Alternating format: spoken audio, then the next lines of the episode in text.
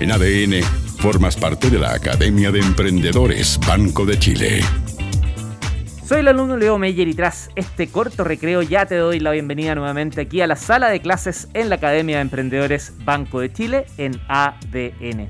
Te recuerdo que el objetivo de este espacio de capacitación continua radial es entregar contenidos útiles para ti, para los alumnos que se conectan de lunes a jueves a las 21 horas por este espacio llamado ADN, mediante clases entretenidas, dinámicas, cortas, precisas, llenas de ejemplos reales y bastante aterrizados.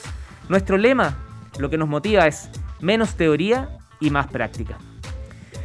Déjame saludar a los nuevos matriculados. Uy, justo sonó la, campana. Em, el timbre. Macarena González, bienvenida. Claudio Gran, Gran Soto, bienvenido también. Trabaja en salud. Muy bien, ahí hay algunos más. Ya los voy a saludar en un ratito más. ¿Cuántos problemas de índole social conoces? Uh, tenemos un montón, ¿no? En áreas de educación, ¿Para qué hablar en salud, transporte? Son anomalías que nos duelen, no podemos ser indiferentes a ellas. Y muchas veces nos motivan para hacer algo. Algo. Para ser parte de la solución. ¿Qué herramientas necesitamos para que esos problemas sociales puedan esperar de nosotros algún aporte? Ojalá la solución. La respuesta la entrega aquí en la Academia de Emprendedores el director ejecutivo de la Red de Protección Social en el Ministerio de Desarrollo Social y Familia de Chile, Elías Tefarikis. ¿Cómo estás, Elías? Muy bien, Leo. ¿Y tú cómo estás?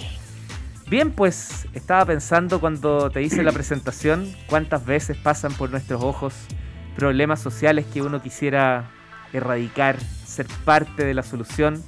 Por cierto, dejar de ser parte también del problema pero no siempre tenemos las herramientas pues, que uno necesita. A veces están las ganas, el deseo, pero no está tan claro el camino. Es cierto, es cierto, y ahí obviamente vienen mm, preguntas, frustraciones. Y hoy día precisamente vamos a hablar de algunas, Leo, porque no son todas. Y como bien se sabe, una herramienta es un elemento que no es el fin en sí mismo. Una herramienta es un medio que nos facilita un proceso y eso así hay que entenderla. No tenemos como que casarnos de por vida con una sola herramienta pensando que esa es la que tiene la mejor solución. Y mira, yendo un poco hacia atrás y para que vayamos viendo como el contexto de nuestras clases, la clase 1 pudimos hablar como un, poquito de la innovación y cómo la innovación es una herramienta para visibilizar problemas sociales que algunas veces están desatendidos o por diversas razones no se llega. En la clase 2 hablamos un poquito como de innovaciones públicas y privadas y el valor en conjunto que ambos pueden crear. En la 3 nos metimos ya como en el modelo de negocio, dijimos ya, ¿dónde está la propuesta de valor? ¿Cuál es tu público objetivo? Y ese tipo de preguntas. Y hoy día viene ya, ok, está bien, pero uno cuando quiere cocinar un plato o clavar un clavo necesita un martillo, ¿cierto? Una herramienta en particular. Y toda innovación social, todo emprendimiento y toda organización necesita herramientas para poder hacerlo. Hoy día el mundo de la innovación maneja varias y por ejemplo yo te voy a contar una que ocupamos muchísimo en Red de Protección Social para escuchar a la gente, que es el viaje del usuario. Y el viaje del usuario es como una herramienta, quizás más del mundo tecnológico, que lo que hace es entender y ponerse los zapatos de una persona respecto de ese problema que tiene, cómo lo soluciona. Por ejemplo, nosotros vemos mucho como trámites, donde a veces el Estado es difícil relacionarte con él, y tú ves ya, ¿cómo hace el trámite? ¿A cuánta gente le preguntan? Como esta típica cosa de que, no sé, necesito sacar un certificado, vaya a la oficina de la esquina, de la oficina de la esquina te mandan a la oficina de dos cuadras más allá. Ya, ese tipo de cosas son muy frustrantes para las personas y obviamente herramientas como por ejemplo el viaje del usuario te permite entender eso. Empatizar. uno, empatizar, pero para empatizar en esa problemática necesitas hacer algo que es desafiante, que es escuchar activamente. Todos tenemos juicios previos respecto de cómo solucionar eventualmente una problemática, pero hay que escuchar activamente a esa persona con esa problemática para poder entenderlo y buscar ciertas soluciones. Esa es solamente una. Hay otras que, han, que están muy de moda también y que yo creo que son, no, no, yo creo, son efectivamente aplicables independiente de la organización, que tiene que ver con esto como de las metodologías ágiles. Eh, también el mundo tecnológico, pero no solo eso, ocupa, por ejemplo, esto que se llama como el Scrum. Esta metodología que lo que hace es como tener, eh, en palabras muy sencillas, eh, carreras cortas. Por ejemplo, si yo quiero tener un proyecto y estoy sacando adelante, estoy testeando si esto sirve o no sirve, no puedo demorarme hasta tenerlo absolutamente bien establecido, con todos los colores perfectos y que todo el mecanismo funcione muy bien. Necesito ir a testearlo mucho más rápido. Porque quizás yo contigo vamos a crear una herramienta muy poderosa, pero es entre tú y yo. Y pensamos que le va a ocupar a otra persona, y cuando lo ocupa otra persona te dice, ¿sabes qué? Es muy incómoda, o no me gusta el color rojo, me gusta el color verde.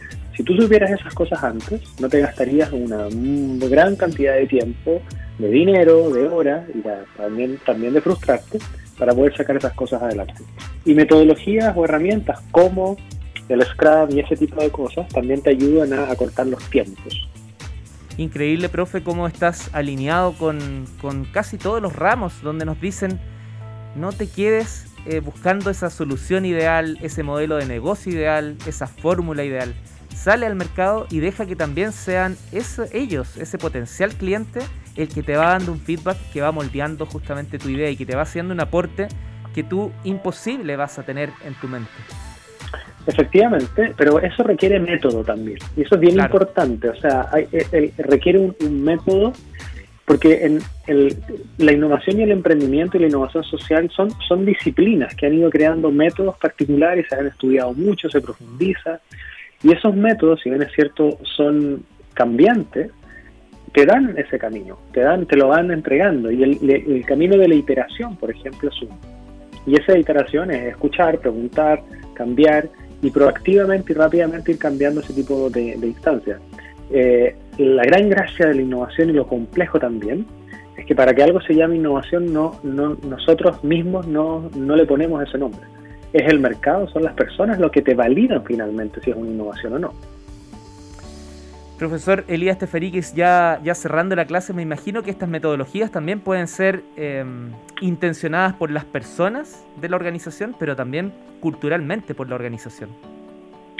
El factor cultural no es, o sea, es fundamental y hay uno que es muy constante y que es difícil de ir cambiando, pero la innovación requiere riesgo.